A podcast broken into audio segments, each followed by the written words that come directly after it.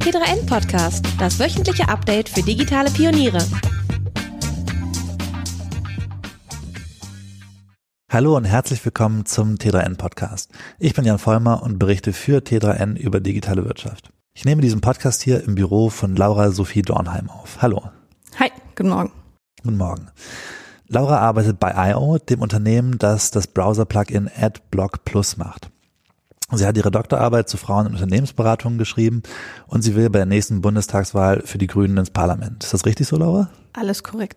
Ich würde gerne heute mit dir über Feminismus, Technologie und Wirtschaft sprechen. Sehr gerne. Zum Glück habe ich ja auch noch Wirtschaftsinformatik studiert. Ich hoffe, ich bin zu allem sprechbereit. Ja, davon gehe ich jetzt mal aus. ähm, und ich würde, glaube ich, mit was anfangen, was mich persönlich bewegt hat, was die letzten Tage auf Twitter hochgekocht hast, ist, was du bestimmt auch mitbekommen hast, ähm, Christian Lindner hat ja ähm, auf dem FDP-Parteitag ähm, so ein paar schale Witzchen gemacht. Ähm, für die, die es nicht mitbekommen haben, FDP-Chef Christian Lindner hatte da einen sexistischen Witz über die ehemalige Generalsekretärin Linda Teuteberg gemacht. Er hatte gesagt, ich denke gern daran, Linda, dass wir in den vergangenen 15 Monaten ungefähr 300 Mal, ich habe es mal grob überschlagen, ungefähr 300 Mal die, zusammen den Tag begonnen haben.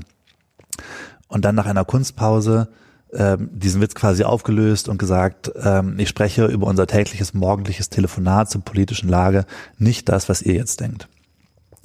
Und ähm, es hat sich für mich so ein bisschen angefühlt wie aus einer anderen Zeit, vielleicht ein anderes Jahrzehnt.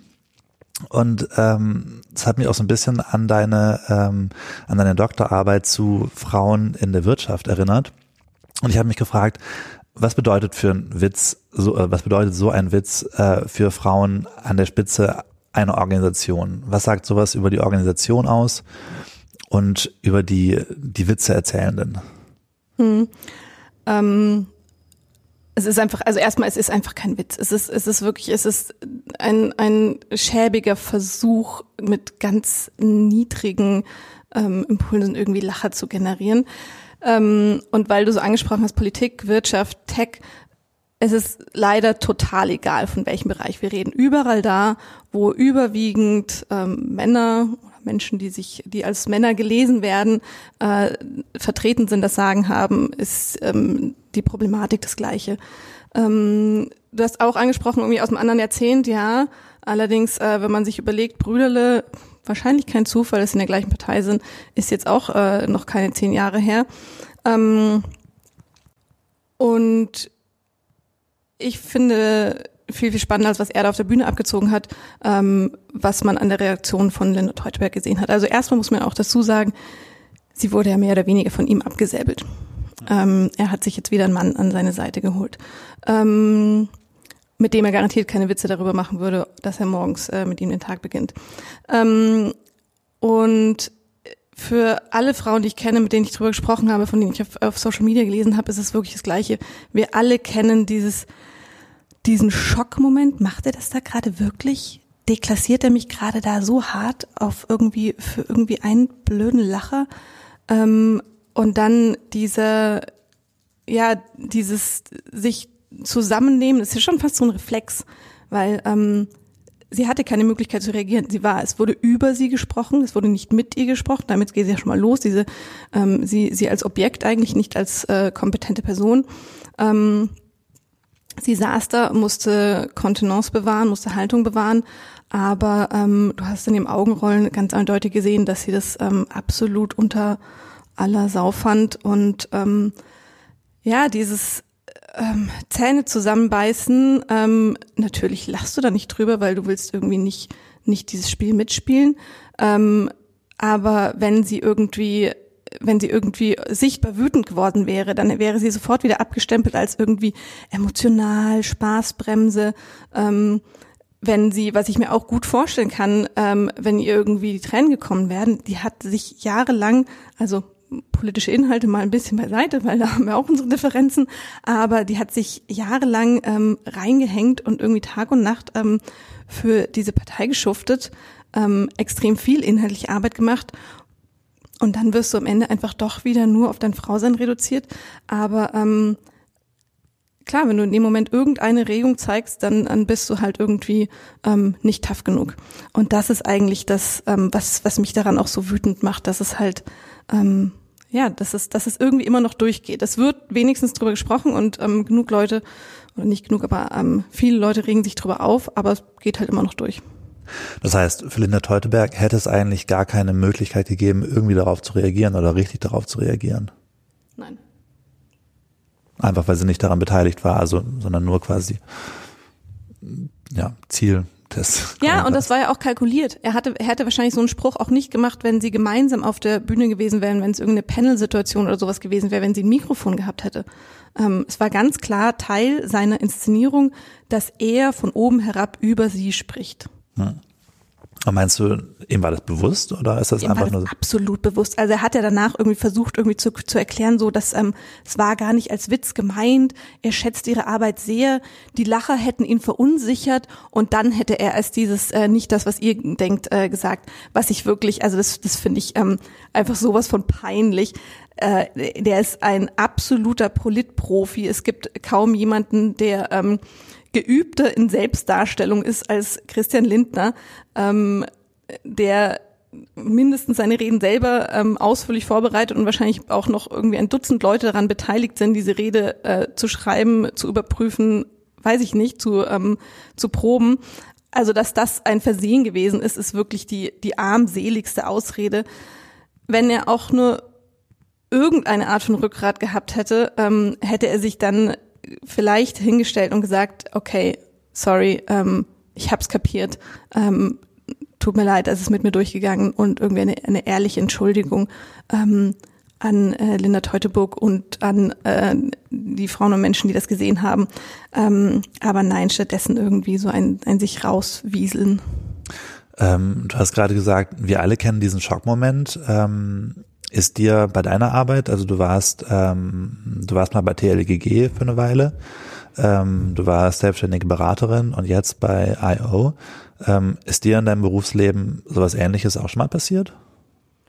Dutzende Male. Also es ging damit los in einem meiner ersten, oder es ging damit los, aber es ist eine meiner ersten Erinnerungen an so eine Situation im beruflichen Umfeld. Ich habe äh, Praktikum gemacht in der internen Unternehmensberatung in einem großen Konzern. Ähm, und da hat mir einer der, der ganz jungen Kollegen, also der irgendwie kaum älter war als ich, ähm, ich ging um irgendeine Präsentation und er meinte irgendwie, ja, ist doch logisch. Ah ja, nee, bist ja eine Frau, du kannst ja keine Logik. Und in dem Moment bist du natürlich sowas, also ja, äh, schlagfertige Antworten ähm, fallen dir in der Regel irgendwie erst später ein. Ähm, mittlerweile durch jahrelanges hartes Training bin ich da manchmal besser. Ähm, aber sowas sitzt und sowas wurmt dich und dann beschäftigst du dich damit irgendwie erstens, was, was genau will er damit über mich sagen? Ähm, was, was zeigt das für ein Weltbild äh, Frauen allgemein gegenüber? Ähm, und ja, du hast immer so das Gefühl, du müsstest jetzt eigentlich irgendwas dagegen tun. Ähm, wohingegen sich dieser Typ wahrscheinlich ähm, schon 30 Sekunden später keine Gedanken mehr darüber gemacht hat, aber hast du das Gefühl, dass es irgendwie, also wenn man jetzt drüber nachdenkt, warum sowas in der Wirtschaft immer wieder passiert oder halt in gewissermaßen. Es passiert in der Wirtschaft, es passiert in der Politik, es passiert im Start-up-Bereich, es passiert im, in der Verwaltung, im Gesundheitswesen, im, in den Medien. Ähm. Dann hast du das Gefühl, dass es irgendwie, dass es, dass diese Menschen dann drüber nachdenken, wenn sie sowas machen? Oder dass, oder dass ich meine, okay, bei, bei Linda ist so eine Sache, da irgendwie könnte man davon ausgehen, dass er diese Rede wirklich auch vorbereitet hat. Aber jetzt bei dem Kollegen, von du gerade erzählt hast, hast du das Gefühl, dass es dann irgendwie so ein, so irgendwie gezielt mehr oder weniger oder irgendwie mit einer gewissen Motivation dahinter oder ist es einfach eher so ein, ähm, so ein Habitus, das macht man vielleicht so irgendwie so glaube, es gibt die ganze Bandbreite. Es ist, ähm, ich kann jetzt nicht sagen, was das bei ihm war. Ähm, die, die Grundlage ist immer ein, ähm, ja, ein, ein, eine sexistische Gesellschaft, in der ähm, solche in Anführungszeichen Witzchen halt immer noch irgendwie okay und ähm, äh, akzeptiert sind. Ähm, also das, das gehört halt irgendwie immer noch zum, zum Sagbaren. Ähm, und dann gibt's natürlich ähm, ganz viele, vor allem Männer auch, die wahrscheinlich damit denken, dass sie irgendwie ihre eigene Position, ihre Überlegenheit ähm, unter Beweis stellen können. Möglicherweise denken sie auch, es wäre wirklich Humor. Ähm, Und es gibt aber mit Sicherheit auch die, und dazu zählt für mich jetzt in diesem Fall ganz klar Christian Lindner, die das, die das ganz bewusst ähm, machen. Ähm, und ich möchte nicht ausschließen, dass da auch ganz oft das Motiv ist, einfach wirklich andere Leute zu demütigen. Ähm, also im, im in Anführungsstrichen besten Fall ist es einfach irgendwie ähm, ja, fahrlässige Ahnungslosigkeit und Unreflektiertheit und im schlimmsten Fall ist es, ist es äh, grob vorsätzlich. Du hast deine, äh, deine Doktorarbeit über Frauen in Unternehmensberatung geschrieben. Ähm, war das aber auch ein Thema? Es ging dabei, also ich habe mir angeguckt, welche ähm, Faktoren ähm, hindern oder helfen Frauen auf ihrem Weg in, in Spitzenpositionen. Also ich habe nur mit ähm, mit Partnerinnen der Top-Strategie- ähm, und Unternehmensberatung in Deutschland gesprochen. Ähm, genau, welche Faktoren ähm, helfen ihnen oder behindern sie eben an ihrem Weg ähm, auf, an die Spitze. Und ähm, da ist es auch immer, da sind, also ich habe ein ganzes Kapitel über ähm, Sprüche. Ähm, und auch da ist es irgendwie ähm, von einem vielleicht gar nicht unbedingt bös gemeinten ähm, ja, Kunden, der irgendwie fragt, ah, irgendwie sind Sie die Praktikantin oder am Flughafen, ähm, ah, begleiten Sie den Herrn in die Lounge? So, na, nee, ähm, ich habe da selber so eine Karte. Ähm, eine Beraterin hat mir mal erzählt, dass sie, äh, als sie mit ihrem Team in die USA geflogen ist, ähm, von einer Stewardess vor ihrem Team angesprochen hat, ich habe ihn neben den, habe sie neben den Typen von der Boyband gesetzt. So, ähm, also was, was ja dann auch teilweise eben Frauen ähm, oder von Frauen ausgeht, ähm, es ist ja nicht so, dass, dass Frauen ähm, davon, äh, davon irgendwie dafür immun sind, in einer patriarchalen, sexistischen Gesellschaft zu leben. Ähm, aber ähm, ganz oft auch äh, anzügliche Kommentare. Ähm, äh, eine ähm, der ähm, Beraterin, die ich da interviewt habe, hat irgendwie davon erzählt, naja, sie arbeitet halt viel in der Immobilienbranche. Ähm, da kann man schon davon ausgehen, dass wenn man da auf die Veranstaltung geht, dass man da auch mal eine Hand am Hintern hat. Ähm, das, also die das dann teilweise auch einfach so, so abgetan haben, naja, so ist es halt. Ähm, eben weil auch da sich, sich offen und explizit gegen Sexismus zu positionieren, ganz schnell dazu führt, dass man dann halt eben in seiner professionellen Rolle nicht mehr so wahrgenommen wird sondern ist man halt nur noch die Emanze. Hm. Und was sind, also ich meine, du, du hast gerade gesagt, dass du untersucht hast, also wie man dann trotzdem weiterkommt oder wie man weiterkommen kann. Was waren so die Schlüsse, zu denen du gekommen bist? Wie, ähm, wie kann man das, wie kann man damit umgehen? Oder? Es gibt äh, nicht die, die eine ähm, Strategie. Es ist immer eine, eine individuelle Herangehensweise und ähm, deswegen meine ich es auch, wir kennen alle diesen Schockmoment, weil es gibt ganz viele Situationen, wo du halt weißt, du kannst jetzt nichts tun. Und das Einzige, was dir selber hilft gerade, ist Zähne zusammenbeißen. Ähm, und das allein ist schon, also diese, diese, diese Ohnmacht, das ist einfach sehr, sehr frustrierend. Ähm, was natürlich hilft, ist, wenn man selber irgendwann in der Position ist, wo man dann äh, äh, in einer Unternehmensberatung Partnerin oder ähm, äh, Managerin, also irgendwie höherrangig ist, Seniorität hat und darüber ein Standing hat, wo man eben klar sagen kann, so ey, so nicht. Ähm, wo man dann eben nicht mehr unbedingt nur als irgendwie äh, ja in Anführungsstrichen beleidigte Frau gesehen wird, sondern so, oh, das ist die Chefin, die macht jetzt hier gerade eine Ansage. Ähm, das hilft auf jeden Fall. Und ähm, was, glaube ich, wirklich einer der wichtigsten Faktoren ist, sind ähm, Allies, also andere Menschen, vor allem Männer, die das eben auch, die das Problem sehen und dies thematisieren. Weil es ist halt leider in der Regel so, dass Männer, die sich solche Schnitze erlauben, ähm, eher auf andere Männer hören, die ihnen dann sagen so, hey, das war jetzt aber gerade nicht witzig oder das meinst du nicht ernst oder ähm, sag mal, ist das der Ton hier, den wir hier haben wollen, ähm, wo es eben dann nicht aus der ähm, ja quasi aus der Opferperspektive kommt, sondern ähm, von jemanden vermeintlich äh, neutralen, der dann da einen Zugang hat. Und das ist natürlich ähm, darauf äh, sind wir angewiesen als Frauen, aber auch als Gesellschaft, dass eben nicht nur die, die sich betroffen sind, äh, dagegen wehren müssen. Also das wäre jetzt quasi so eine, so, so drei Möglichkeiten oder drei Herangehensweisen. Erstmal das Zähne zusammenbeißen, weil man nichts anderes machen kann in dem Moment. Ähm, Allies suchen und möglichst irgendwann selbst in einer Entscheiderinnenposition landen. Genau. Und dann gibt's noch den, den Joker, aber der ist halt, ähm, den kann man nicht immer einplanen, ähm, wirklich schlagfertig reagieren. Ähm, ich habe eine Situation erlebt in meinem Berufsleben, ähm, die ähm, ist in meinen in meinen geistigen Erinnerungen ist die so golddick eingerahmt. Ich habe einen ähm, Workshop gehalten, ein Training gegeben für auch ähm, mittleres Management von einem großen deutschen Konzern. Da saßen irgendwie 30 Leute, ähm, wahrscheinlich mindestens irgendwie 20 davon Männer, wenn nicht mehr. Ähm, und ich habe irgendwie erklärt, was wir jetzt in der nächsten ähm, Session machen. Und dann äh, meinte einer äh, der Herren da, äh, dass ich da irgendwas nicht richtig erklärt hätte oder fand die Regeln doof und meinte, also junge Frau, jetzt muss ich aber mal sagen, da, da, da. Und dann habe ich mich, ich war vielleicht 26 oder so, ähm, habe ich mich dahingestellt und gesagt, älterer Herr, ich erkläre es gerne nochmal. Ähm, und das war in dem Moment, er fand das natürlich auch nicht lustig, genauso wie ich nicht lustig finde, mit junger Frau angesprochen zu werden, weil es implizierte, ich hätte keine Ahnung. Ähm, er fand das also auch nicht lustig, weil aber äh, die anderen 29 gerade schon angefangen hatten zu lachen, konnte er jetzt auch nicht viel machen.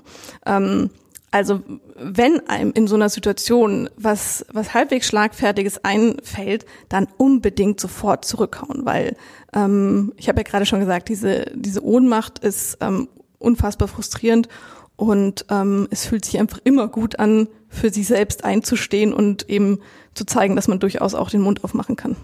Und das macht dann quasi auch Sinn im Rahmen, also ich kann mir vorstellen, dass man da oft auch irgendwie unterscheiden muss zwischen irgendwie ähm, sofort oder dass man abwägen muss zwischen sofort zurückhauen und strategisch in eine Position kommen, die einem eine gewisse Seniorität erlaubt. Später. Klar, also in der Situation, ich war die Workshopleiterin, ich, ich hatte Rederecht quasi. Nochmal zurückkommen auf das Beispiel. Linda Peuteburg saß da gerade im Publikum, hatte kein Mikrofon, keine Bühne. Hm. Ähm, sie hätte gar nicht reagieren können. Hm. Hast du das Gefühl, das ist, ähm, ich meine, du, du hattest gerade gesagt, äh, ähm, also das klang eben jetzt nicht nach Tech-Branche, aber hast du das Gefühl, dass es unterschiedlich ist von Branche zu Branche, weil dass es Branchen gibt, die, ähm, die sexistischer sind und Branchen, die da schon einen Schritt weiter sind? Ähm, es gibt mit Sicherheit äh, da auch noch mal ein bisschen äh, ja schlimmere und weniger schlimme. Ähm, grundsätzlich ist es tatsächlich so, dass das strukturell würde ich sagen sind größere ähm, Unternehmen weiter, ältere Unternehmen, weil die äh, gab es einfach schon seit irgendwie in den äh, 70er 80er Jahren das Thema Gleichberechtigung ähm, in Organisationen aufgekommen ist. Die haben ab einer gewissen Größe alle eine Gleichstellungsbeauftragte oder einen Gleichstellungsbeauftragten. Ähm, da ist man über diese Hürde so, wir brauchen es nicht, das ist uncool, ist man hinweg. Da ist es ähm, vielleicht ein bisschen äh, trockener, aber da ist es ja in den Strukturen schon mehr verankert. Ähm, in der in der Tech speziell in der Startup-Branche ähm, sehe ich ganz oft, dass da so eine, da sind es dann zwar nicht alte weiße Männer, aber dann sind es halt in der Regel äh, junge weiße Männer und ähm, dass da so ein, ja, so ein, so ein Alpha-Gehabe einfach schon auch sehr zelebriert ist, sehr zelebriert wird. Also wer, wer irgendwie kann die ganze Nacht durcharbeiten und wer ist der krasseste Business-Punk, ähm, und, ähm, ja, so dieses, dieses sich gegenseitig was beweisen und ähm, zur Schau stellen und sich irgendwie wahnsinnig cool vorkommen und dann eben auch mal irgendwie ähm, irgendwie Sprüche klopfen. Vielleicht nicht ganz so schäbig wie irgendwie ein Brüderle, aber ähm, kommt schon durchaus ähm, auch oft genug vor. Also ich habe auch in Berlin schon mit äh, Startup-Gründern diskutiert, warum das vielleicht nicht so cool ist, wenn sie irgendwie äh, mit einem T-Shirt rumlaufen, auf dem ein Pin-Up eine Banane reitet. Ähm, das ist äh, immer wieder eins der Beispiele, das ich gerne bringe.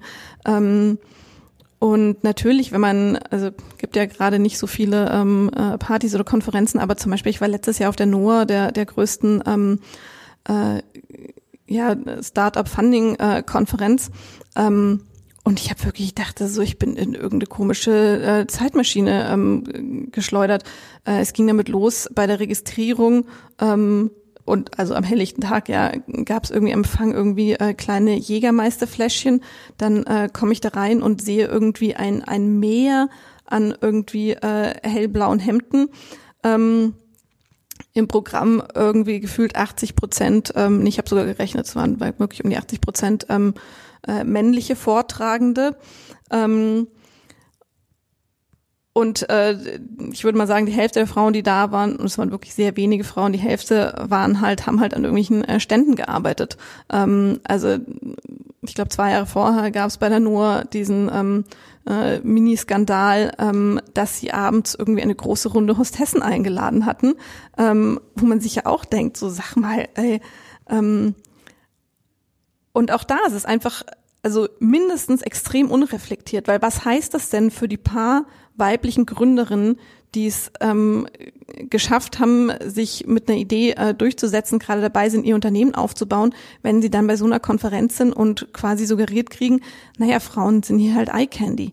Ähm, ich finde es interessant, dass du sagst, dass es quasi in der Startup-Szene oft noch unreflektierter zugeht als bei großen Unternehmen. Ich hätte es eher andersrum erwartet. Ich hätte jetzt eher gesagt, dass irgendwie so eine, know, eine 50 Jahre alte Versicherung oder ein Autokonzern, der irgendwie rückständiger ist als äh, ähm, ein Startup. Ich glaube, man muss da ein bisschen differenzieren. Ich denke mal, was, oder ich würde vermuten, und das, was ich so gesehen habe in deutschen Konzernen, dass so das Mindset der Leute ist schon ähm, einiges konservativer und so, dass das klassische Familienbild und so, was das angeht, ist da deutlich, ähm, ja, ist quasi gesetzte Normalität.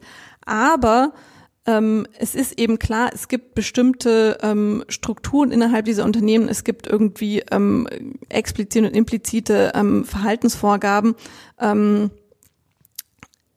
dass ja die, die eben versuchen Diskriminierung ähm, einzugrenzen, hoffentlich zu vermeiden. Ähm, in, in der Startups-Branche gibt es diese Strukturen überhaupt nicht. Da gibt es natürlich auch sehr viele Menschen, die ähm, äh, ja nicht nur was Technologie angeht, sehr innovativ und progressiv denken ähm, und ein anderes Menschenbild haben. Ähm, aber wie gesagt, also die, die Noah ist irgendwie jedes Jahr wieder ein Beispiel, ähm, äh, dass das nicht der, nicht der Mainstream ist.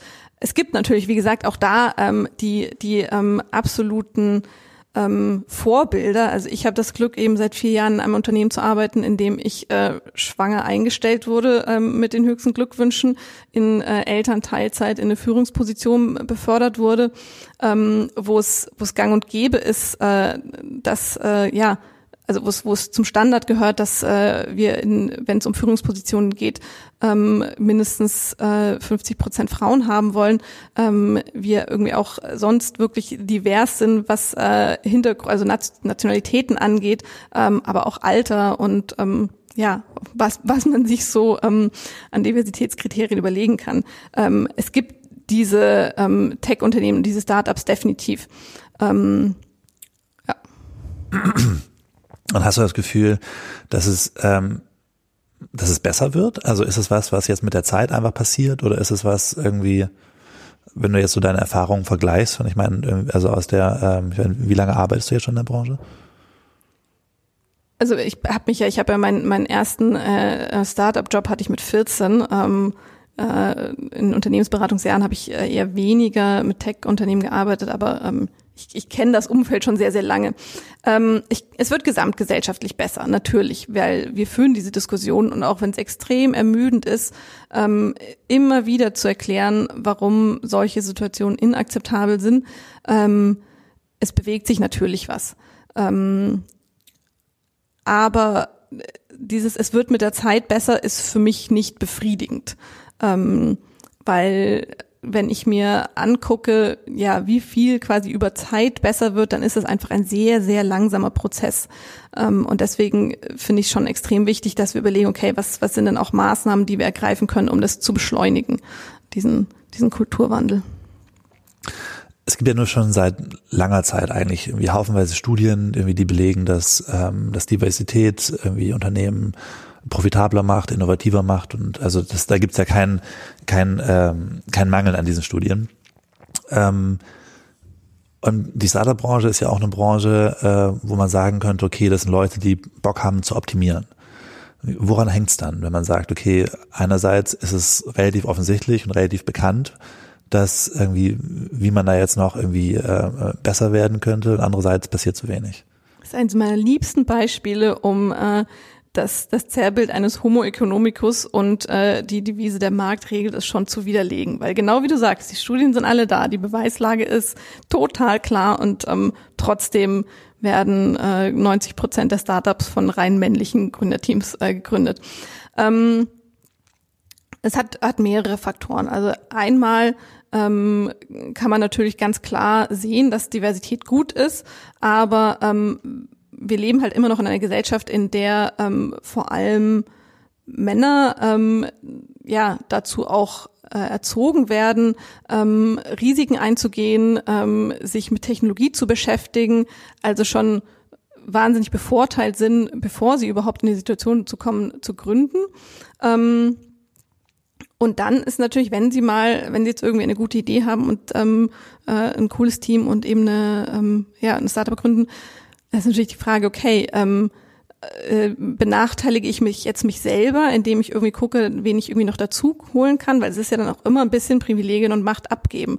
Ähm, das ist auf einer strukturellen oder einer systemischen Ebene, ähm, kann man sich damit gut fühlen, irgendwie zu sagen, dass man voll für Gleichberechtigung ist und Feminismus ist super. Wenn es dann ans ganz Persönliche geht, ist es dann doch immer noch mal ein bisschen schwieriger, da ähm, dann äh, Eingeständnisse zu machen. Ähm, und dann gibt's noch ein äh, ganz äh, banales Problem, ähm, das zwar psychologisch äh, sehr fundiert erforscht ist, aber sich äh, zusammenfassen lässt, einfach unter gleich und gleich gesellt sich gern. Das den Spruch kennen wir alle und ähm, in der Psychologie oder in der Soziologie heißt das äh, homosoziale Reproduktion. Ähm, klingt fancy, meint aber das Gleiche, äh, dass wir uns halt einfach äh, am liebsten, wenn wir nicht groß drüber nachdenken, mit Leuten umgeben, die uns ziemlich ähnlich sind. Äh, und das führt dann eben dazu, dass ein, ein männlicher Gründer sich ähm, am ehesten einen männlichen Mitgründer an, aussucht und dann vielleicht auch, wenn es darum geht, die ersten Leute einzustellen, ähm, nicht nur darauf guckt, was die können, sondern äh, bewusst oder unterbewusst vor allem eben auch ja Leute sympathischer findet, mit denen er mehr gemeinsam hat. Das heißt, wenn man es kurz zusammenfassen würde, die beiden äh, Phänomene wären Erstmal, dass es in, dem Moment, wenn ich jetzt, oder wenn jemand denkt, okay, ich würde jetzt gern ein Startup gründen, dass es dann einfacher ist, weil ähm, also einen männlichen Mitgründer auszusuchen, weil erstmal die Wahrscheinlichkeit, dass, dass er, dass, dass die Person, die gründen möchte, äh, schon männlich ist, verhältnismäßig höher ist, ähm, weil jemand schon ähm, von dahin erzogen worden ist, vielleicht risikoaffiner zu sein. Risikoaffiner zu sein, sich mehr mit Technologie auseinanderzusetzen, es gibt ja auch viel mehr männliche Vorbilder. Und ähm, aus der Position heraus ist es dann einfacher zu sagen, ah ja, ich kenne noch jemanden von der Technischen Hochschule, den frage ich ganz kurz, ob er vielleicht Bock hat, statt dann auf äh, gezielt auf die Suche zu gehen und da quasi mehr Kosten in Kauf zu nehmen. Für. Absolut. Und dann eben noch dieses Gleich und Gleich gesellt sich gern. Genau, Phänomen. also es verstärkt sich gegenseitig. Es gibt im, im Gesamtpool ähm, leider immer noch deutlich mehr Männer.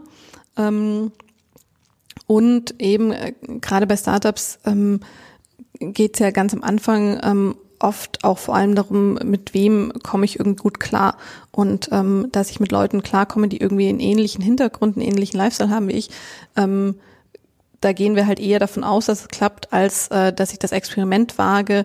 Ähm, wie verstehe ich denn mich mit jemandem, der ganz anders aufgewachsen ist, ähm, äh, einen ganz anderen Zugang zur Technologie hat, ähm, äh, ein anderes Geschlecht hat, äh, vielleicht auch ein paar Jahre älter oder jünger ist. Aber langfristig weiß man, dass es eigentlich die smartere Entscheidung wäre, auch wenn es am Anfang ähm, aufwendiger ist. Absolut, ganz genau. Und umso länger ähm, man sich natürlich nicht darum kümmert, umso schwieriger wird's dann auch. Und dann endet man irgendwann womöglich wie Zalando, ähm, die zwar beteuern, dass sie ja total für Gleichberechtigung sind, aber irgendwie auf den obersten Führungsetagen immer noch nur Männer sitzen haben. Und das wäre dann der Moment, wo man sich drüber nachdenken, wo man drüber nachdenken müsste, okay, hier, was, also wo es irgendwann auch entscheidend für die Marke oder das Unternehmen ist, drüber nachzudenken, wie das weitergehen kann. Absolut. Wo ich gerade von Zalando spreche, muss ich noch kurz eine kleine Anekdote einfügen. Ähm, ich war vor elf Jahren äh, in einem äh, auch sehr ähm, casual Vorstellungsgespräch bei einem damals sehr jungen äh, Online-Versandunternehmen.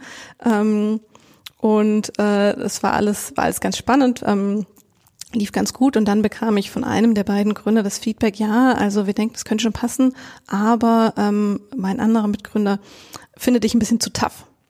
Hm. Da war ich auch irgendwie Mitte 20. Ne? Ähm, und das war für mich der Punkt, wo ich dachte so, also wenn die mich jetzt auf Basis eines Vorstellungsgesprächs schon zu tough finden, was ja auch so ein ja, so ein Klischee ist, dass äh, Männer sind irgendwie, ähm, ja, äh, sind selbstbewusst und sind durchsetzungsfähig und ähm, Frauen sind irgendwie zu tough. Ähm, ja, das war für mich ein Indiz, dass das vielleicht nicht der richtige nächste Job ist. Das heißt, ich, Zalando hat es quasi selbst verkackt eigentlich auch. also ich meine, das ist ja schon, ja. Vielleicht. Vielleicht. Ich war aber auch nicht als Mitgründerin im Gespräch, also nicht jetzt, ich will mich jetzt hier nicht größer machen, als ich bin. Hm. Aber das heißt ja irgendwie, dass, dass äh, ich meine, ich höre da jetzt ein bisschen raus, dass du davon ausgehst, dass die, äh, die beiden äh, jungen Versandhandelsgründer aus Berlin nicht auf die Idee gekommen wären, ähm, einem männlichen Mitarbeiter oder einem potenziellen männlichen Mitarbeiter zu sagen, du bist zu so tough. Halte ich für sehr unwahrscheinlich. Da wäre es eher eigentlich ein Bonus gewesen, zu sagen, okay, der ist tough, den stellen wir ein. Ja.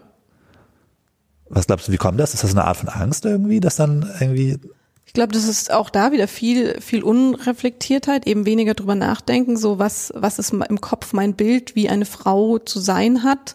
Ähm, und ist das gerade ein, ein relevantes Bewertungskriterium?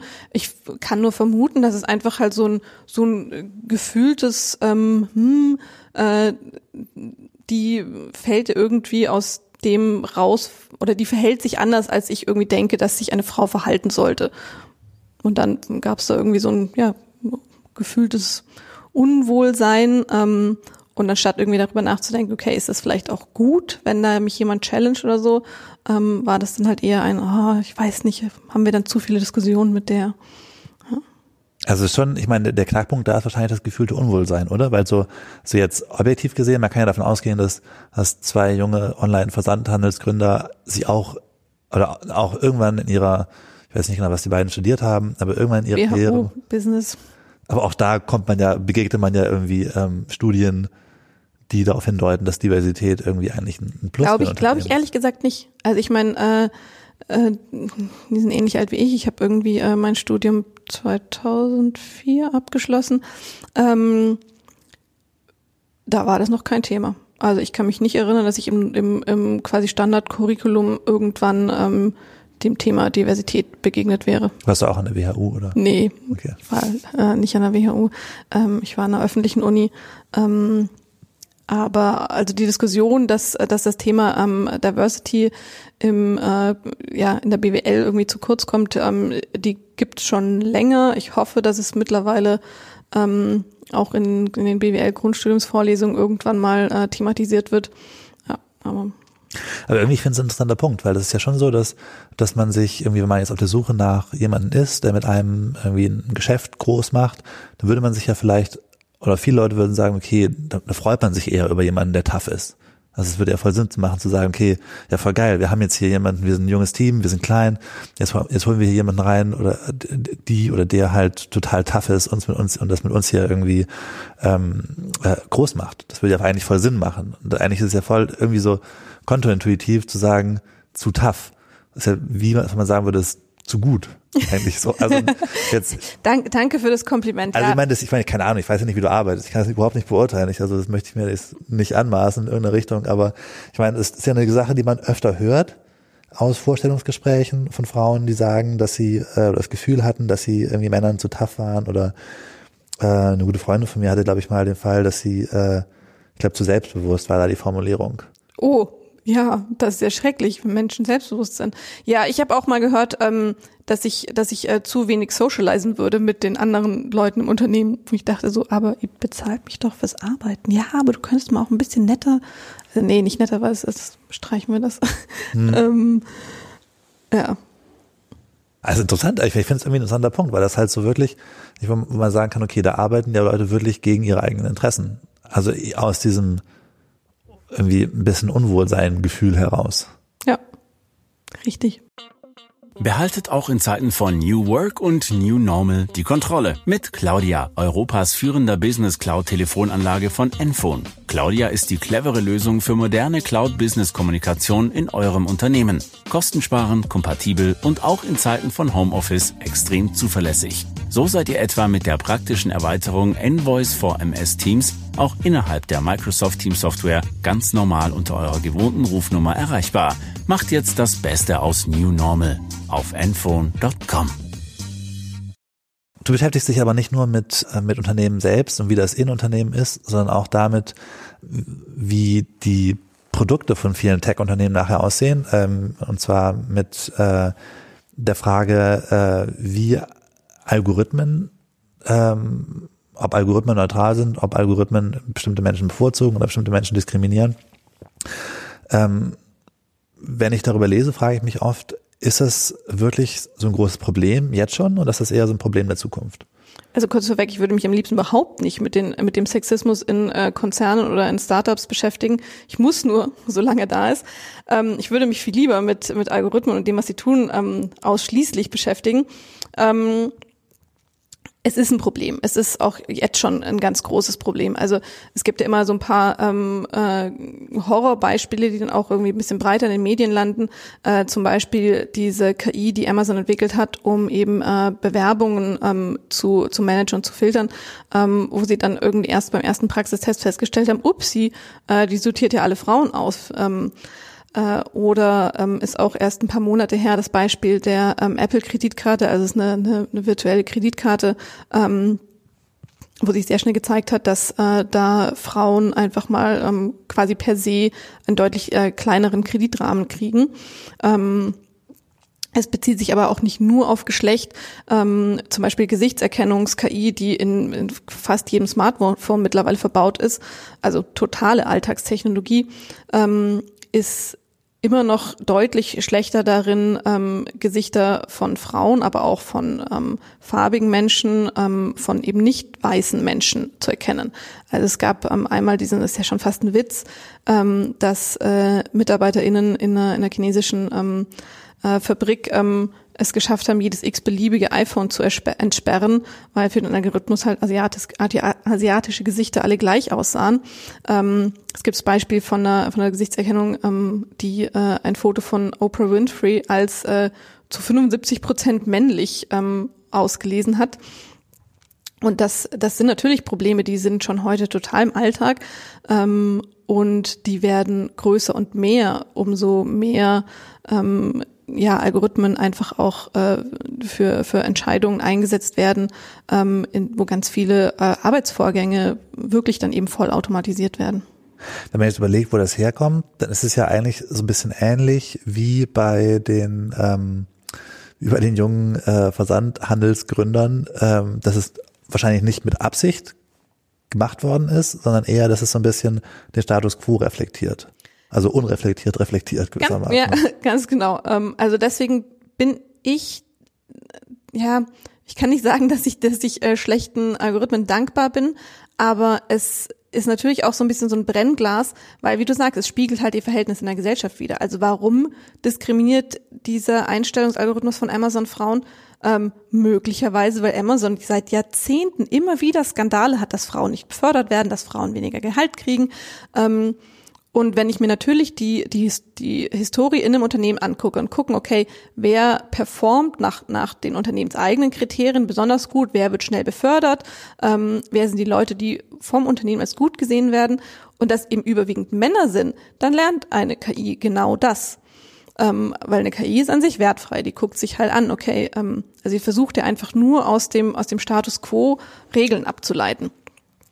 Und ähm, wenn ich eben in der Entwicklung dieser Algorithmen nicht explizit darauf gucke, dass sich vorhandene Biases, vorhandene Diskriminierungen ähm, in Organisationen, in der Gesamtgesellschaft ähm, ja davon fernhalte, im Zweifelsfall wirklich auch aktiv rausrechne, dann kann es halt gut sein, dass sie eben einfach genau diese diskriminierenden Verhaltensweise reproduzieren und dann manchmal sogar auch noch verstärken. Das heißt, wenn man es jetzt mal so, so einfach runterbrechen würde, dann ist es ja eigentlich so, ja eigentlich, wie du gesagt hast, ein Spiegel von, von der Ungleichheit, die eh schon existiert. Und das heißt, dass man, wenn ich jetzt richtig verstehe, dass man ähm, als Ingenieur dann eigentlich auch mehr tun müsste, als nur einen Machine Learning Algorithmus aufzusetzen, der, ähm, der versucht, irgendwie mehr vom Gleichen zu produzieren. Absolut, absolut. Also gerade bei Machine Learning geht es ja ganz im Wesentlichen darum, mit welchen Daten ähm, trainiere ich äh, diesen Algorithmus. Ähm, und da muss ich eben da schon mal gucken, okay, sind meine Daten denn bereinigt, um ähm, eben ja solche solche Biases, solche Ungleichheiten ähm, der, der reine Algorithmus selbst ist ja, ist ja eben darauf angelegt, die Muster zu erkennen. Das heißt, ähm, ohne, ohne die Daten ähm, kann er auch nichts lernen. Das heißt, das ist, ein, das ist eigentlich der, ähm, der Key-Faktor. Ähm, und aber was wirklich wichtig ist, es geht eben nicht nur darum, dann zu verhindern, dass die Algorithmen quasi in Anführungsstrichen genauso schlecht sind wie äh, die Gesellschaft heute, sondern die, im schlimmsten Fall machen dieses Problem noch größer. Also weil ähm, wenn, wenn jetzt zum Beispiel Kreditentscheidungen irgendwie nur noch über ein ähm, System äh, äh, getroffen werden, dann, dann schert das alle über einen Kamm und dann äh, bewertet das im Zweifelsfall äh, alle Frauen ähm, ja einfach schlechter. Und ich habe noch nicht mal die Möglichkeit, dass ich da vielleicht auch eine, an eine Bankmitarbeiterin komme, ähm, die eben da ähm, fairer und ähm, unvoreingenommener drauf kommt, äh, drauf guckt. Ähm, ja, deswegen, also wir müssen da ganz, ganz dringend ähm, äh, darauf achten, dass wir diese Fälle eindämmen und vor allem dann auch, wenn es eben in, in, in staatliche Systeme geht, also äh, Verwaltung etc., ähm, dass wir da nur Systeme nutzen, von denen wir wirklich sagen können, ähm, sie tun das, was unser Grundgesetz verlangt, nämlich alle Menschen gleich behandeln. Auch da gibt's wirklich ähm, absolute Horrorbeispiele aus den USA, ähm, wo eine ähm, in Anführungsstrichen KI, also weil intelligent ist was anderes, ähm, benutzt wurde, um ähm, zu entscheiden, ob ähm, äh, Leute, die erstmals straffällig geworden sind, ähm, auf Bewährung äh, kommen oder ob sie schon eine erste Haftstrafe verbüßen müssen.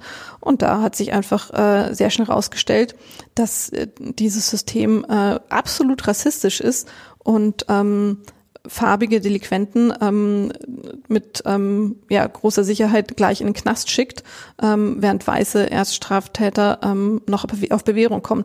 Warum tut sie das auch wieder? Natürlich, weil das System, ja, das amerikanische Justizsystem zutiefst rassistisch ist.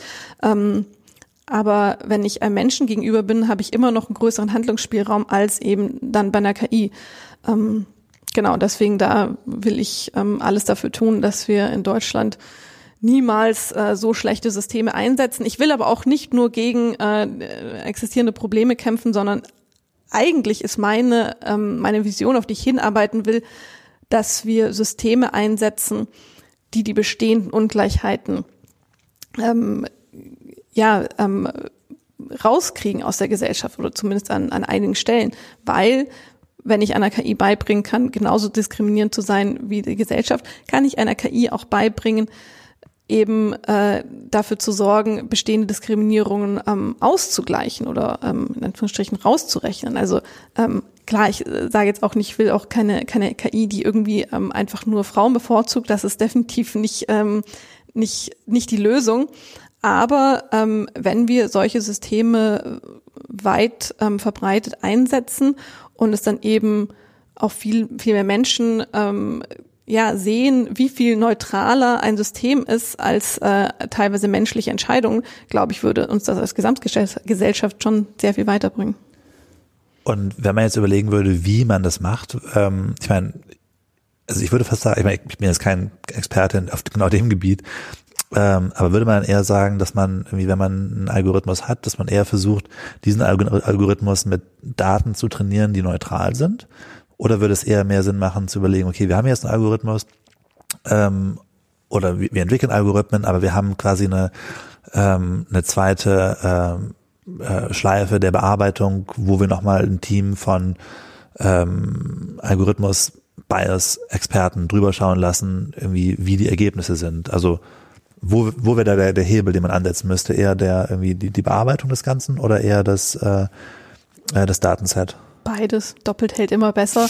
Ähm, Daten spielen eine ganz entscheidende Rolle, aber ähm, auch um Datensets zu, zu bereinigen, brauchst du Leute, die sich damit auskennen.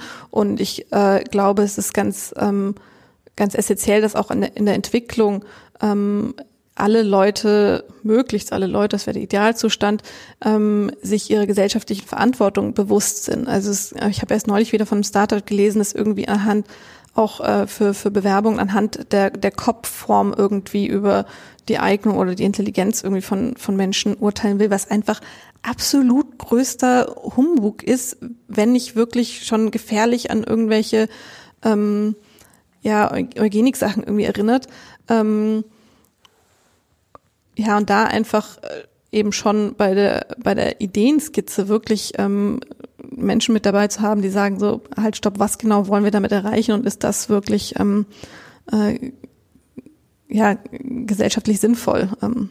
Und ist es so ein Diskurs, wo man jetzt sagen muss, okay, da müssen wir hier und in Europa aufpassen, damit sowas nicht passiert? Oder ist das jetzt ein Diskurs, wo man sagen kann, okay, irgendwie, es gibt ja schon Algorithmen, die im Einsatz sind, die wir dringend mal checken müssten? Auch da, sowohl als auch. Also ähm, ich habe äh, hier schon äh, vor einem Jahr oder so ähm, für fürs Programm der Grünen äh, hier in Berlin einen Antrag äh, geschrieben und eben gefordert, dass wir für Systeme, die in der Verwaltung ähm, zum Einsatz kommen, ähm, so eine Art, ja, nenn's Algorithmus TÜV. Ähm, in New York heißt das, äh, ist das glaube ich eine KI oder AI Taskforce dann, ähm, die eben ähm, sowohl auch schon, also wenn wann, wann immer möglich, während der Entwicklung, aber spätestens bevor ein System zum Einsatz kommt, ähm, Kriterien aufstellt und diese Systeme dann überprüft, halten die wirklich dem Stand, was der, der Standard ähm, der, der öffentlichen Verwaltung sein sollte. Also ich glaube, wir brauchen bei der Entwicklung Leute, die sich damit beschäftigen. Wir brauchen, wenn es äh, darum geht, den Algorithmus zu trainieren, Menschen, die neutrale Datensätze äh, zur Verfügung stellen. Und wir brauchen dann, wenn das System fertig ist, Leute, die quasi eine, eine Endabnahme, einen, einen Check machen. Also ich meine, so wie ich mir jetzt die deutsche Verwaltung vorstelle, ist es noch nicht so ein ja, so Problem. Faxe diskriminieren nicht so viel. Ja, das, das meinte ich.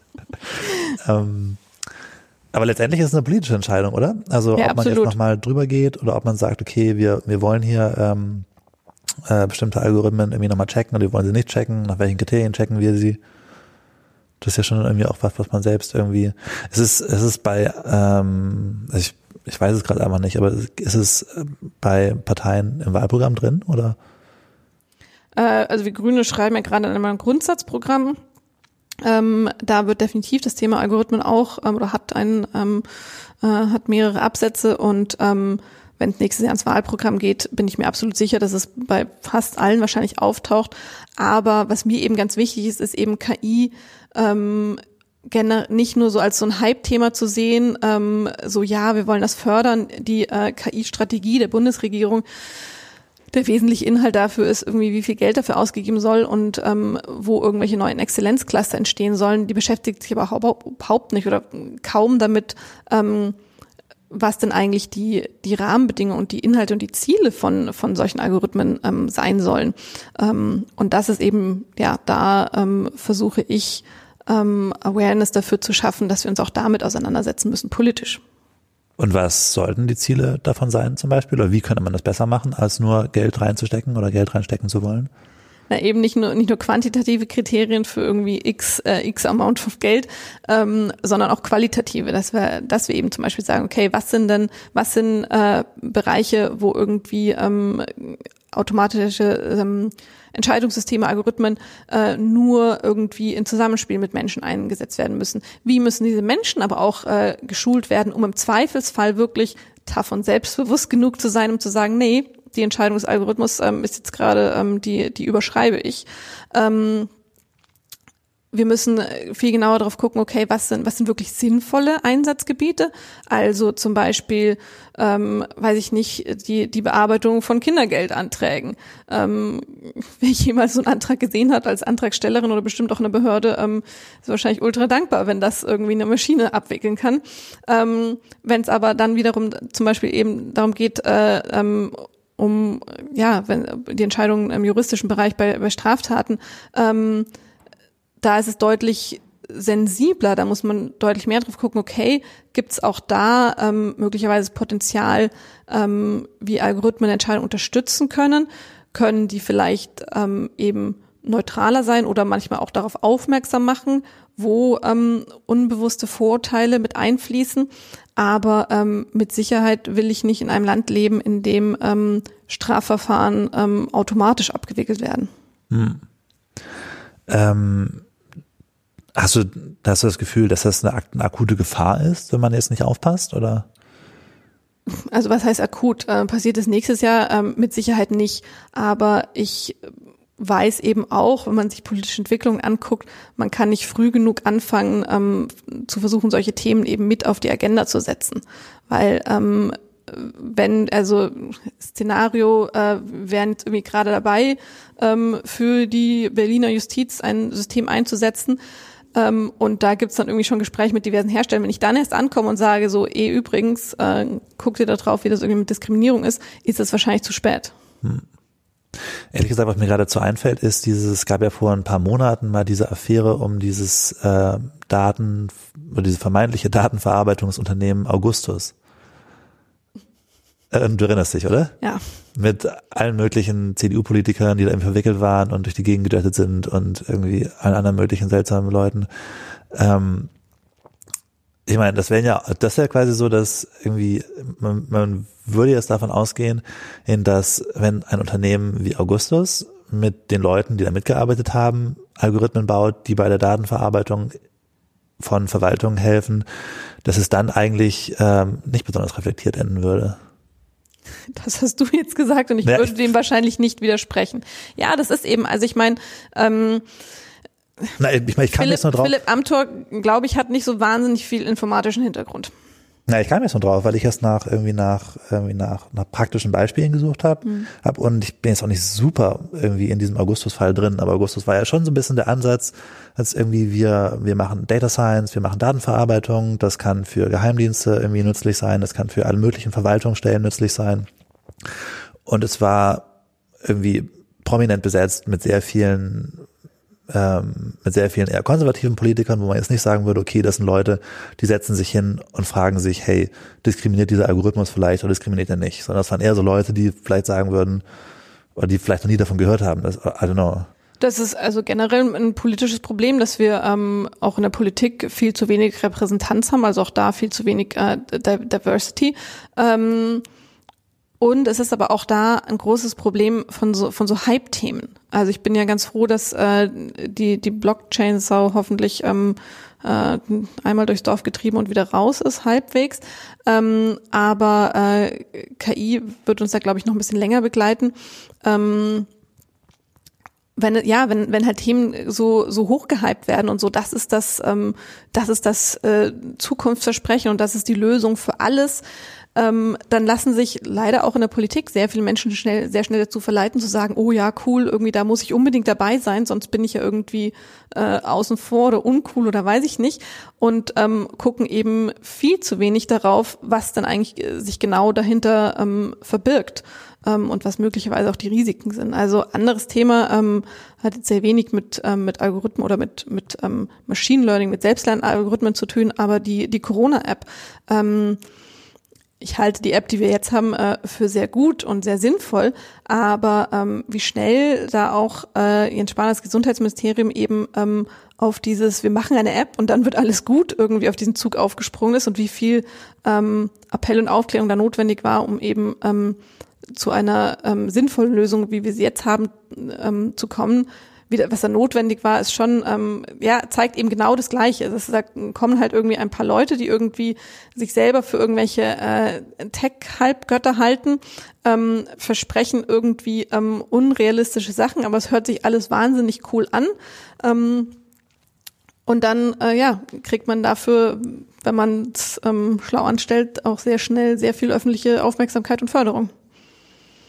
Ja, also ich, ja, echt, also ich bin echt, ich bin echt ein bisschen überrascht davon, wie gut dieses Augustus-Beispiel auf die ganze Sache passt.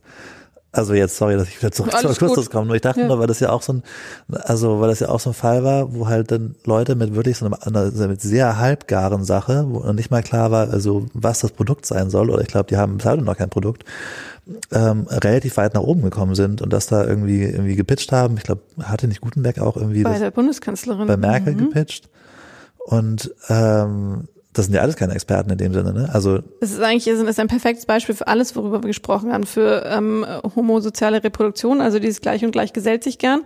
Ähm, für diesen, diesen Tech-Hype, ähm, den man schon auch immer einmal irgendwie hinterfragen sollte, ähm, aber natürlich auch für diese ähm, ja, für, für so äh, fast schon geschlossene Systeme. Also es sind dann eben irgendwie ein paar Leute, die sich untereinander kennen, die sich dann eben da so gegenseitig ähm, hochjessen, die die besten Verbindungen haben, ähm, wo dann irgendwie sehr schnell äh, Entscheidungen rauskommen, die überhaupt nicht im Sinne der, der Mehrheitsbevölkerung sind. Und man würde sich jetzt auch, wenn man jetzt quasi zu diesem zu dieser, was lernt die KI zurückgeht, man würde jetzt nicht denken, dass Philipp Amthor und Gutenberg irgendwie die Köpfe zusammenstecken und sich denken, so Mensch, diskriminiert unser Algorithmus. Wie sorge ich denn dafür, dass dieser Algorithmus eine äh, junge, alleineziehende Frau mit Migrationshintergrund äh, genauso fair behandelt ähm, wie mich?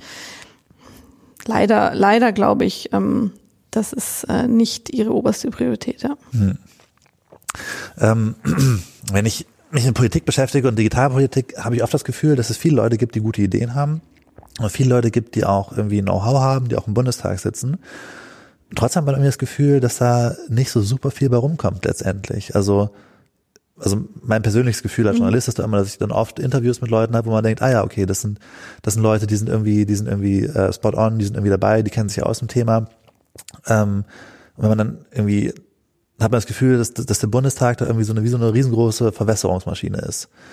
Und wo dann endlich, letztendlich nicht so viel bei rumkommt.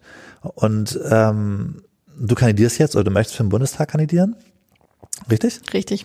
Und ähm, ich werde natürlich das alles besser machen. Nein. Also, aber wie? Meine nee, Frage so ein bisschen. Wie würdest du? Ich bin also, da bin da schon auch realistisch. Also irgendwie eine von ähm, mal sehen. Äh, ein paar hundert Abgeordneten ähm, wird nicht alles fixen. Ähm, also das ähm, so selbstbewusst bin dann nicht mal ich. Ähm, du hast ja gesagt, es gibt ähm, da gute Leute. Ich glaube, es sind viel zu wenige. Also wenn du dir immer anguckst, wir haben irgendwie äh, äh um die 700 Abgeordnete aktuell. Ähm, ja, da die die Leute, die wirklich sich mit äh, digitalen Themen auskennen, ähm, sind zu wenige und sie sind äh, überwiegend auch in den Nichtregierungsparteien. Ähm, das heißt, sie haben auch da deutlich weniger Einfluss. Ähm, es gibt natürlich auch äh, sehr viele tolle Leute, die auch die aktuelle Regierung beraten. Und ich meine, äh, mit, mit Saskia Esken haben wir jetzt auch äh, immer bei der SPD ganz vorne eine Frau, die sich wirklich mit dem Thema auskennt und auch ähm, sehr reflektiert ist, ähm, was, was digitale Themen angeht. Ähm, ja, deine Frage ist, warum, warum passiert da so wenig? Ähm, es ist erstmal ist es natürlich auch einfach äh, demokratische Prozesse sind in der Regel ähm, deutlich deutlich langsamer als äh, die Entwicklung in, in Startups und im Tech-Bereich. Ähm, und es ist halt ähm, selten ja, so, so aufregend wie irgendwie, weiß ich nicht, das neue iPhone. Ähm, aber es hat sich schon noch einiges getan. Also wenn ich mir zum Beispiel die DSGVO angucke, über die ja auch erst irgendwie ähm, das große Heulen losging, wie, wie schrecklich das alles ist und wie umständlich und überhaupt, ähm, das ist, war ein totaler Meilenstein, ähm, wo wir wirklich, also wo EU-weit ähm, international absolut ähm, ja, vorausgegangen sind und, und Fakten geschaffen haben und neue Standards gesetzt haben und auch äh, wenn die Datenschutzgrundverordnung jetzt äh, nicht so sexy klingt, ist sie eine ganz zentrale Grundlage, wenn es dann eben auch wieder um, um KI geht, weil sie eben ähm, äh, Regulierungen ähm, dafür vorsieht und ähm, Richtlinien vorgibt, wie mit Daten umzugehen ist, wie, welche persönlichen Daten wofür verwendet werden können. Ähm, ja, von daher, ich, also ich sehe definitiv, dass es da sehr, sehr großen Nachholbedarf ähm, gibt und ähm, wir viel mehr Kompetenz da in der Politik brauchen. Ähm, sehe aber auch durchaus auch ein paar Entwicklungen. Also ich bin, bin, bin so verhalten optimistisch. Ein Riesenproblem ist natürlich auch, ähm, dass ähm, Politik ein sehr unattraktives Arbeitsfeld ist für Leute, die, ähm, die spannende, hochbezahlte Tech-Jobs haben können. Im Bundestag kriegt man schon um die 10.000 Euro im Monat, oder? Ja, aber ähm, im Silicon Valley kriegst du, oder auch in, auch in Berlin, wenn du an einem Startup beteiligt bist, ähm, kriegst du, kannst du sehr schnell in, in vergleichbaren Regionen landen und äh, musst dich nicht ähm, gefühlt Tag und Nacht ähm, mit irgendwie äh, Bürgerinnen, Post und sonst was rumschlagen. Und dein Plan, ähm, da oder das voranzutreiben, das, das digitale Deutschland, sag ich mal, ähm, hast, hast du eine Idee, wie du das, was du vielleicht anders machen könntest oder was du irgendwie, was ist halt dein Plan, da nicht so unterzugehen in der Verwässerungsmaschine Bundesreich? Also erstmal möchte ich natürlich das Thema ähm, sichtbarer machen und auch nochmal ähm, ein bisschen, bisschen breiter in die Masse tragen. Mein Ansatzpunkt ist wirklich ähm, begreifbar zu machen, dass Digitalisierung kein Nischenthema ist, kein Spezialthema ist, das nur ein paar Leute betrifft, aber auch keins, mit dem sich nur die Leute beschäftigen können, die äh, Informatik studiert haben ähm, oder irgendwie programmieren können oder sonst was. Ähm, einmal Digitalisierung betrifft uns wirklich alle und wir hatten es vor, also KI ist jetzt auch nicht irgendwie so ein ähm, Zukunftsszenario aus irgendeinem Science-Fiction-Film, sondern in jedem unserer Smartphones sind äh, diverse Systeme, ähm, die eben auch unter, unter KI ähm, zusammengefasst werden können. Ähm, das haben wir alle in der Hosentasche. Und äh, dann ist es auch einfach ein Thema, bei dem wir zumindest ein Stück weit alle mitreden können. Also wenn ich über KI rede, ähm, ich habe letztes Jahr ein paar Vorträge gehalten, da habe ich ähm, mit ähm, einem Bild von Aschenputtel ähm, angefangen, hat das groß auf einer Folie und habe gesagt, okay, ähm, alle, die die Aschenputtel kennen, äh, die Guten ins Töpfchen, die Schlechten ins Kröpfchen, ähm, verstehen, was Algorithmen sind. Ähm, weil, weil das ist einer der einfachsten ähm, Wenn-Dann-Algorithmen. Und das finde ich so wichtig, da diesen, diese Lücke zu schließen zwischen, ähm, das ist so hochkomplex, ähm, damit ähm, kann und brauche ich mich vielleicht irgendwie gar nicht äh, beschäftigen. Also das einfach ähm, deutlich mehr in die Breite zu tragen. Und das ist auch einfach ein, ein breiteres Anliegen, äh, also ein breiteres Anliegen für mehr Menschen zu machen, sich dafür genau. zu interessieren. Dann. Genau. Ähm, ein letztes Thema, was ich gerne nochmal anschneiden wollte, eine letzte Frage. Ähm, wenn du so die europäische Tech-Entwicklung siehst und gerade jetzt so im äh, rund um ähm, diese ganzen China, USA ähm, Rivalitäten, welche Zukunftschance siehst du für Europa da? Das ist äh, eine, eine sehr gute, aber auch eine sehr, sehr schwierige Frage. Also grundsätzlich sehe ich das natürlich mit, mit sehr, sehr großer Sorge, ähm, diese Nationalisierung des, des Internets. Ähm, ich finde nationalistische Tendenzen in, in einer hochglobalisierten Welt ähm, so oder so schon ähm, hochproblematisch. Ähm, sie sind aus meiner Sicht auch nie im Interesse ähm, wirklich der, der breiten Gesellschaft, sondern dienen auch da immer wieder nur ähm, privilegierten Gruppen. Ähm, Wenn es ums Internet geht, ähm, werde ich da wirklich sehr ähm, ja, alarmistisch, denn es ist, wir sind gestartet mit einem World Wide Web und mit dem Versprechen, dass in diesem Netz ähm, alle gleich sein können. Und ähm, meine Vision ist, dass da, dass da alle Zukunft haben und wirklich ähm, sich alle beteiligen können. Und ähm, ja, China fährt ja schon sehr, sehr lange eine Abschattungspolitik, die ja ähm, total Hand in Hand geht mit auch ihrer sonstigen Abschattungspolitik. Also ähm, gibt ja in, in China auch keine, keine internationale oder erst recht keine freie Presse. Ähm, und äh, was, was, äh, die, was Trump da jetzt gerade eben äh, versucht hat, ähm, unter ähm, ja, fadenscheinigen Vorwürfen, ähm, ja, es ist absolut alarmierend. Ähm, du hast jetzt nach der Rolle von Europa gefragt. Ähm, ich momentan, ja, weil wir gerade über das DSGVO sprachen ja. und ich dachte so, es gibt ja diese Idee, dass irgendwie Europas die Regulierungsszene quasi Regulierungswelt macht. Äh, und da ist ein bisschen, ich frage mich immer wieder, wiefern Genau, wir, wir, wir, sind der Zeigefinger der, für die Welt, der Mahnende. Ein Geschäftsmodell sein kann, ähm, Zeigefinger zu sein. Ich sehe schon, dass das auch ein ganz klarer ähm, Vorteil sein kann und dass wir eben gerade mit eben äh, so Themen wie, wie Datenschutz, aber auch ähm, mit äh, demokratischen Prinzipien, die in Tech eingewoben sind, ähm, auch Wettbewerbsvorteile bieten für Unternehmen. Ähm, aktuell gibt's da leider noch eher wie oder nicht so wahnsinnig viele ähm, große Beispiele, weil eben die, die großen Tech-Konzerne vor allem ähm, aus den USA kommen und ähm, muss man ja schon sagen, einfach aktuell ähm, so ein bisschen äh, gefühlt über allen ähm, Regulierungen ähm, schweben, weil sie sich halt in jedem Land irgendwie auf ähm, ja so rausziehen und ähm, sie sind sie sind irgendwie Digitalkonzerne irgendwie nationale ähm, Gesetze ähm, betreffen sie nur nur wenn es wirklich hart auf hart kommt ähm, ich hoffe und ähm, auch da wieder als als äh, Grüne haben wir da auch ein paar Ideen dass wir in naher Zukunft schon auch zeigen können, okay, ähm, es muss nicht alles über solche Konzerne laufen. Zum, oder zum Beispiel können auch eine ähm, analog von ähm, von Arte ähm, war die Idee von ähm, unter anderem äh, Konstantin von Notz, der auch ähm, einer der versiertesten Digitalpolitiker ist, ähm, analog zu Arte ähm, Online-Plattformen, die eben ähm, öffentlich finanziert sind, die jetzt keine staatlichen Plattformen sind, aber ähm, die eben nicht aus reiner Profitmaximierung irgendwie betrieben werden, sondern wirklich ähm, ja dann dann alternative Systeme zur Verfügung stellen können, wo Leute irgendwie sich austauschen können etc. Ähm, ich, ich sehe, dass da einiges möglich ist und ich hoffe, dass wir diese Potenziale realisieren. Aber das ist dann natürlich, also Politik muss dafür Rahmenbedingungen setzen. Ähm, diese Rahmenbedingungen nutzen ähm, müssen andere. Alright.